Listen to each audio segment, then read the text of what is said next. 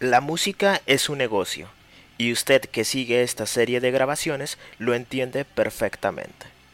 La forma más popular en la que nosotros consumimos música es cuando conocemos por algún medio tradicional o no tradicional a un artista o proyecto grupal que crea, produce e interpreta material audiovisual para mantenernos en una red de consumo donde casi siempre el objetivo final es el que nosotros asistamos a un concierto y hablemos de él con nuestro círculo inmediato para poco a poco hacer que esta red sea más amplia, trayendo así más ingresos a un grupo de personas involucradas. O al menos eso es lo que nosotros tenemos entendido por negocio musical.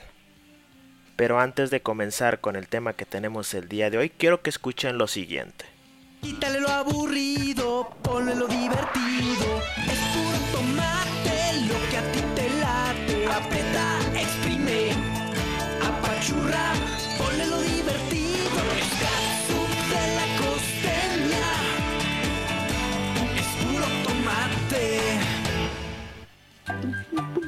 ¿Qué es esto? Algo increíblemente resistente y muy suave llegó a México. Nuevo papel higiénico Charmin.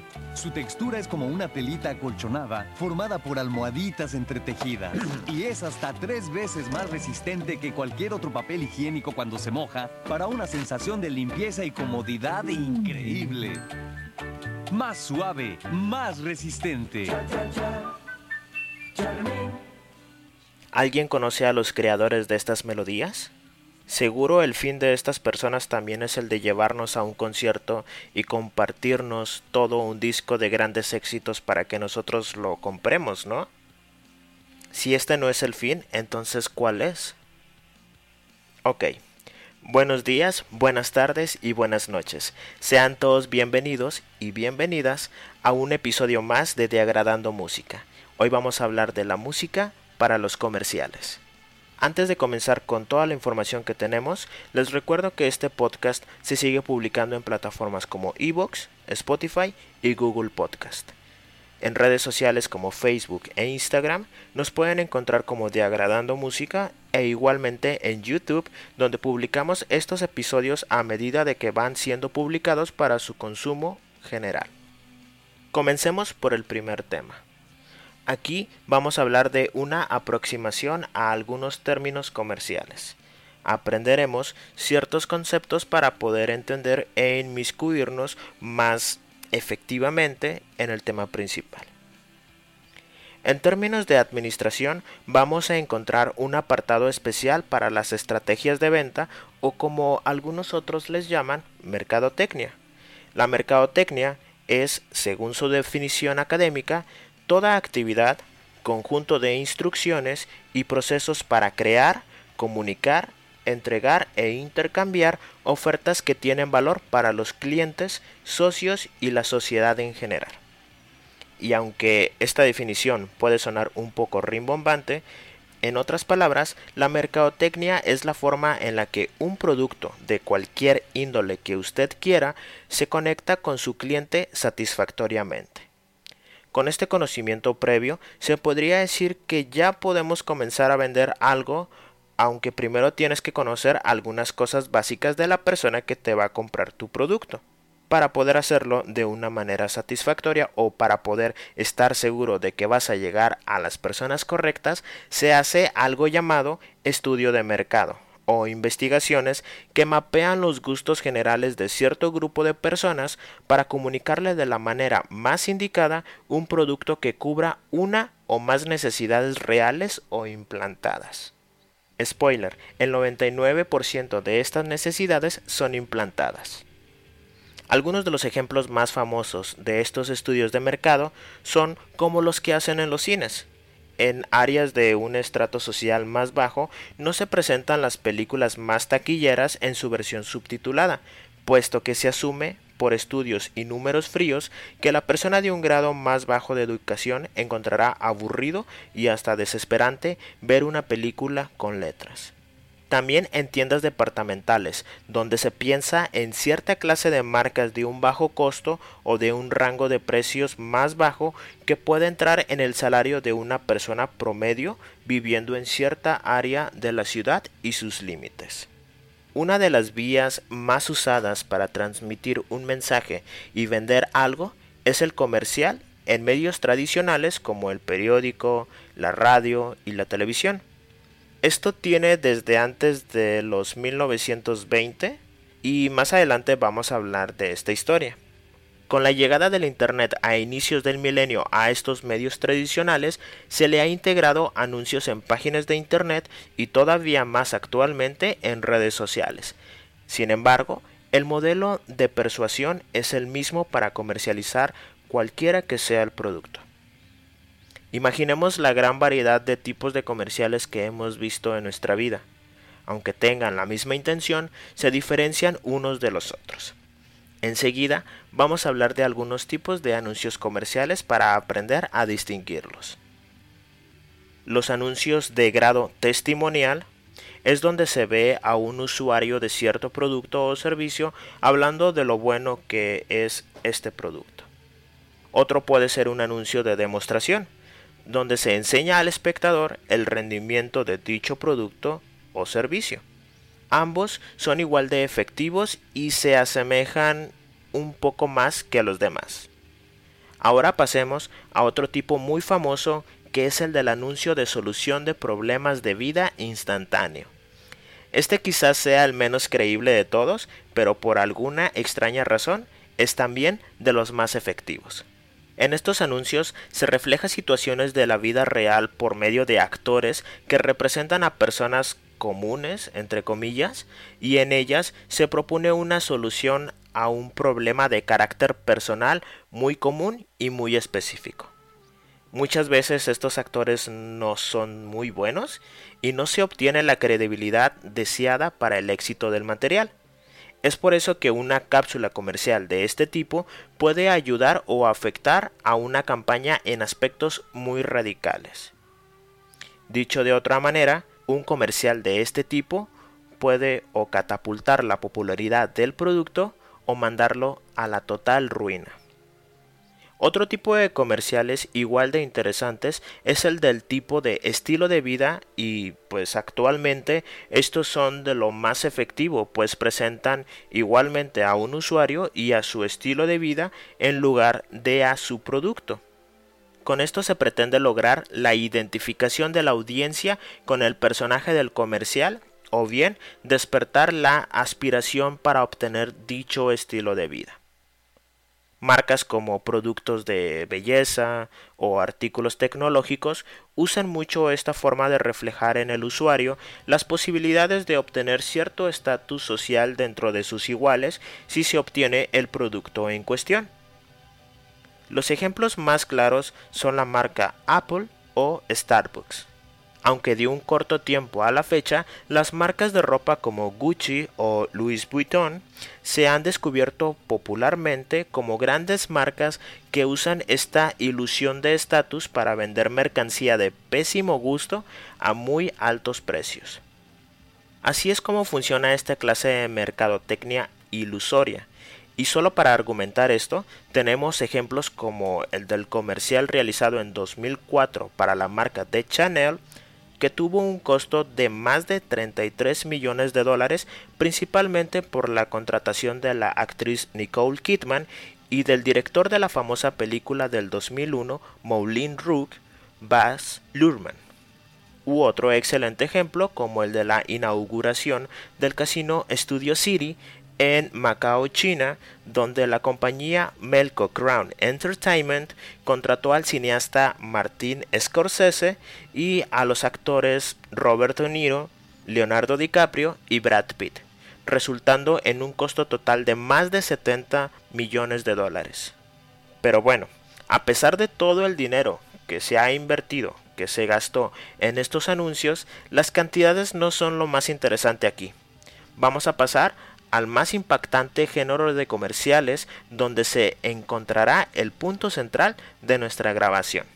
Un anuncio o comercial musical contiene en la música todo su mensaje y muchas veces es cantado en su totalidad como ocurre en los jingles. Al inicio de la grabación puse dos ejemplos locales como lo fueron la estrategia de la marca de alimentos Del Monte con su producto Catsup Del Monte y otro del papel higiénico Charmin.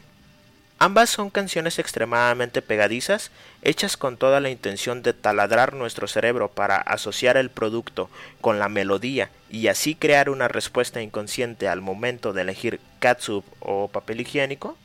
Pero bueno, esto solamente por mencionar dos ejemplos sencillos. Los jingles son melodías pegadizas usadas en comerciales de televisión y tienen otros usos relacionados a la mercadotecnia. Usualmente los creadores de estas piezas musicales son profesionales en ello y usan todo su potencial y conocimiento sobre la teoría musical y la ejecución musical para lograr en menos de 30 segundos una combinación de acordes que nos haga inconscientemente elegir cierto producto dentro de un mar de opciones. Sin embargo, no son los únicos profesionales que entran en este negocio y muchas veces lo hacen por accidente o hasta en contra de su voluntad, lo cual me lleva al segundo tema. ¿Por qué tenemos tanta música en los comerciales? Vamos a decir una breve historia y vamos a reflexionar sobre ella. Desde 1920 se tienen datos de los primeros comerciales musicales creados para medios tradicionales como la radio. Sin embargo, tras la finalización de la Segunda Guerra Mundial vino la popularización de la televisión y con esto un amplio panorama para que los profesionales del mercado trabajaran. Ya hablamos de los jingles. Desafortunadamente para estos músicos profesionales muy pronto se darían cuenta que no es necesario tener un material ex profeso para sus anuncios y más temprano que tarde fueron por las primeras piezas de música ya creadas que además de que eran de dominio público no tenían un control de licencia que les impidiera usarlas y me refiero a la música clásica. Durante las primeras décadas de los comerciales se encuentran muchas piezas clásicas y a medida de que éstas eran reguladas comenzaron a bajar su aparición, no sin antes dejarles una muy buena enseñanza a los mercadólogos. La música, ya popularizada, catapulta de igual forma la manera en la que el público vea cierto producto o marca.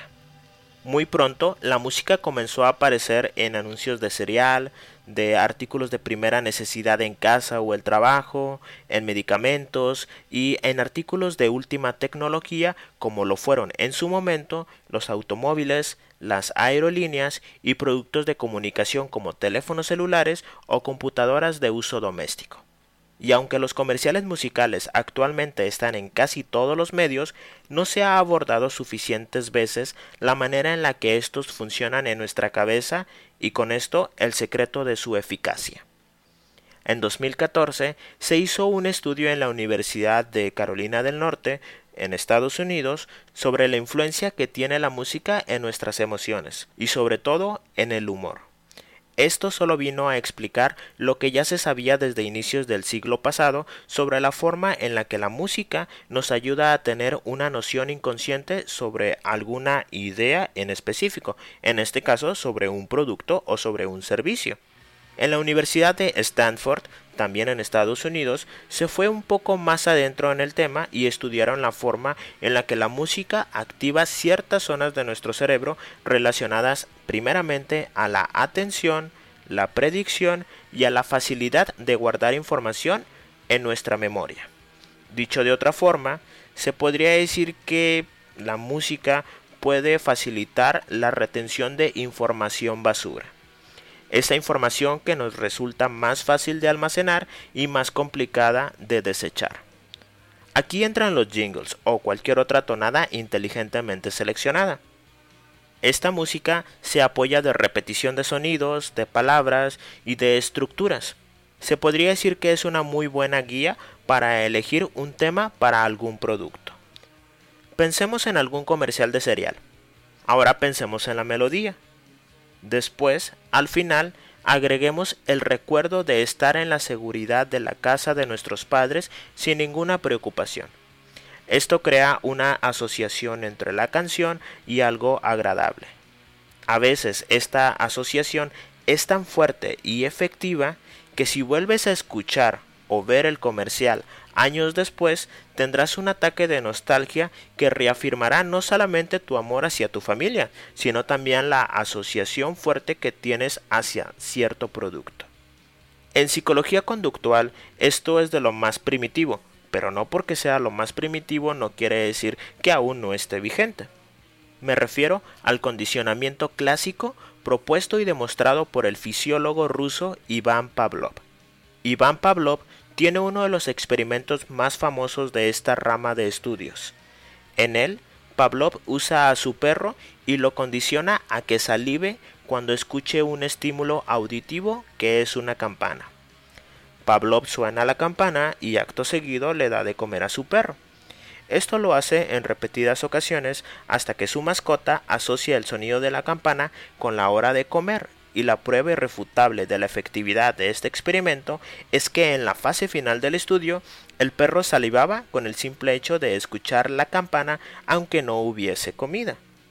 Cierto es que hay un abismo de información entre el interesado en tener música para su comercial y la persona, entre comillas, seleccionada para promover este material.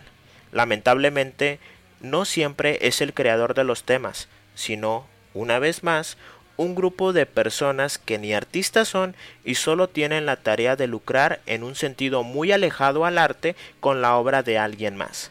Enseguida vamos a hablar de este dilema entre los artistas, los comerciales y sus contratos. El tema 3 habla sobre la forma en la que la industria les presenta a sus artistas la opción de usar su música para fines comerciales alternos. Si usted quiere saber un poco más extensamente sobre el tema de los artistas y los sellos discográficos, le recomiendo que vaya a escuchar nuestro episodio número 27, que, aunque solo hablamos de un género en particular, la situación en toda la industria musical no es muy diferente de un género al otro. Al inicio de la grabación comentamos que casi todo dentro de la música actualmente es un negocio y esto no tiene que ser necesariamente malo.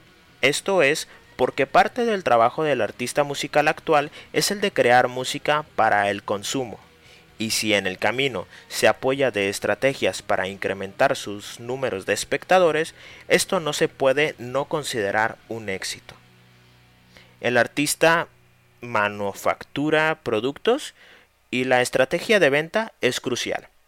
Los colaboradores con otros artistas siempre sirven como una manera relativamente fácil de traspasar de un mercado a otro e incluso es en esta área donde muchos proyectos están moviéndose en la actualidad.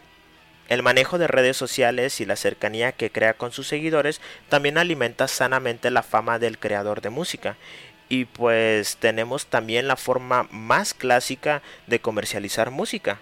Me refiero a lanzar álbumes, EPs, sencillos e irse de tour, claro, cuando la normalidad lo permitía. Esto que yo les acabo de comentar son algunas maneras efectivas de comercializar el trabajo musical y se ha hecho desde el inicio de la industria. Con todo lo anterior, entendemos que casi todo el material musical se hace para promocionar al artista. Igualmente son profesionales, pero a diferencia de los que se dedican a hacer jingles, estos se enfocan en su producto únicamente. Cuando un artista decida usar su material para una campaña publicitaria que no es su propia persona, varias cosas pueden suceder. La primera es que la estrategia resulte fenomenal y a la par que crece la popularidad del producto anunciado, lo hace el reconocimiento del intérprete. Otra cosa que suele ocurrir con mucha frecuencia es que el producto es asociado con la música y no al revés como se espera. Esto es como para dar resultado a bandas de The Killers con la canción de Mr. Brightside o a The Transplants con la canción de DJ DJ, que serían temas de dos agrupaciones relativamente famosas que explotaron en popularidad en comerciales de productos de belleza para el cabello. Otro ejemplo es el de la recién fallecida Sophie, quien prestó su tema Lemonade para un comercial de McDonald's en 2015. O también un ejemplo un poco más local, la banda Molotov con la casi prostitución musical que le hicieron a varias de sus canciones, como la de Da Da Da, en su álbum Con todo respeto del 2003 para la cadena de refrescos Pepsi. Todo esto ocurre porque las agencias publicitarias compran licencias musicales de artistas generando un acuerdo de ganar-ganar. Y aunque no todos los artistas acceden a esto para mantenerse al margen que le da el significado a su música, Tristemente, esto casi nunca es impedimento para que las agencias acuerden sin autorización del artista con sus sellos discográficos el uso de su material, basándose en un contrato discográfico que la mayoría de las veces es abusivo. Kanye West recientemente volvió a dar de qué hablar al publicar sus contratos con Sony y Universal Music de los cuales este último sello ha distribuido su música para cualquier comercial que se les ponga enfrente. Por ejemplo, aerolíneas, perfumes, concesionarias de carros y un largo etcétera. No obstante, el problema con los derechos de distribución de la música de Kanye West es un poco más profundo. El autor de My Beautiful Dark Twist Fantasy lanzado en 2010, denunció el uso sin su consentimiento de esta obra para poder absorber las pérdidas de sus últimos lanzamientos como Jesus is King, que ha sido lanzado el año 2019. Este ejemplo del álbum lanzado en 2019 fueron en comparación a sus trabajos anteriores lo que se podría llamar como un fracaso económico. La situación de Kanye nos vuelve a la interesante pregunta. ¿Hasta qué punto un artista es dueño de su material o de lo que crea? Porque para ser claros, si bien Kanye se lleva el mérito o el dinero por ser el compositor de su música, no es alguien más que su sello discográfico quien termina el producto y atrapa dicho material en un contrato legal lleno de candados para el beneficio de la misma compañía productora todo el dinero que sale de los comerciales en donde se usa la música de Kanye West va a pagar deudas adquiridas por bajas ventas de sus nuevos álbumes. Y no será hasta que esta deuda se cubra que Kanye West comenzará a ganar dinero. Ahora que para que su música deja de ser transmitida sin su permiso, pues la situación es un poco más complicada porque justamente uno de los candados musicales le imposibilita tomar esa clase de decisiones. Pongamos un ejemplo. Tú tienes una banda de punk y firmas con un sello medianamente grande la producción de tu primer álbum musical. Y dentro de la producción y elaboración de este álbum, tú implementas tu ideología personal que está más relacionada al punk, al antisistema y a la contestación. Al firmar el contrato, la disquera condiciona que el producto final puede ser reproducido en donde sea conveniente para el sello discográfico, por ejemplo, un meeting político. Solo por poner algunos ejemplos, esto sí ha pasado varias veces. Esto le ha pasado a Bruce Springsteen y le ha pasado a nada más y nada menos que el Wu-Tang Clan. El uso a conveniencia de ciertos materiales artísticos está atravesado por ciertas reglas que fácilmente pueden ser burladas. En el comercial para la concesionaria de automóviles Audi se utilizó Lose Yourself de Eminem o en la concesionaria de Volkswagen o Volkswagen está la canción The Beach House. Estos son algunos ejemplos de la insistencia de grandes marcas para obtener licencias de distribución de cierta música para promover su producto. En estos dos casos que les menciono, las marcas se acercan a pedir la licencia del material y al recibir una negativa, tras un escrutinio legal, deciden lanzar sus propias versiones de las canciones deseadas para el fin inicial, que es la promoción. En otra estrategia de la campaña de celulares Nokia, recordemos que casi una década tuvimos videos de bandas como Paramore o de Fall Out Boy, donde los integrantes de las bandas usaban estos artefactos en sus videos musicales para darle una obvia promoción. También ocurre con los audífonos Beat en videoclips de artistas rap o de hip hop. O también puede ser la marca Apple en videos de música electrónicas con los DJs. Incluso hasta los tours nacionales e internacionales de música son auspiciados por grandes marcas y piden fuertemente que su nombre vaya promocionado en él. Por ejemplo, tenemos a el famoso Vans Warp Tour o los festivales de música que, al menos en mi ciudad Monterrey, siempre llevan el nombre de una cerveza en concreto. En fin, lo digo por tercera vez, todo esto es un negocio y la diferencia que trato de establecer es entre un ejemplo donde se convida al artista a participar y otro donde el material puede ser citado fuera de contexto, impactando en el significado y también en la intención del artista con su trabajo.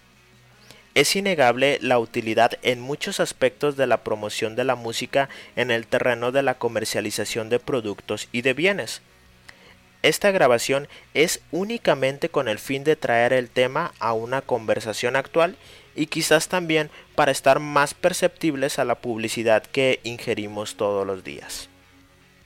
Acercándonos ya al final de esta grabación, es importante hacer un pequeño resumen sobre todo lo que hemos platicado.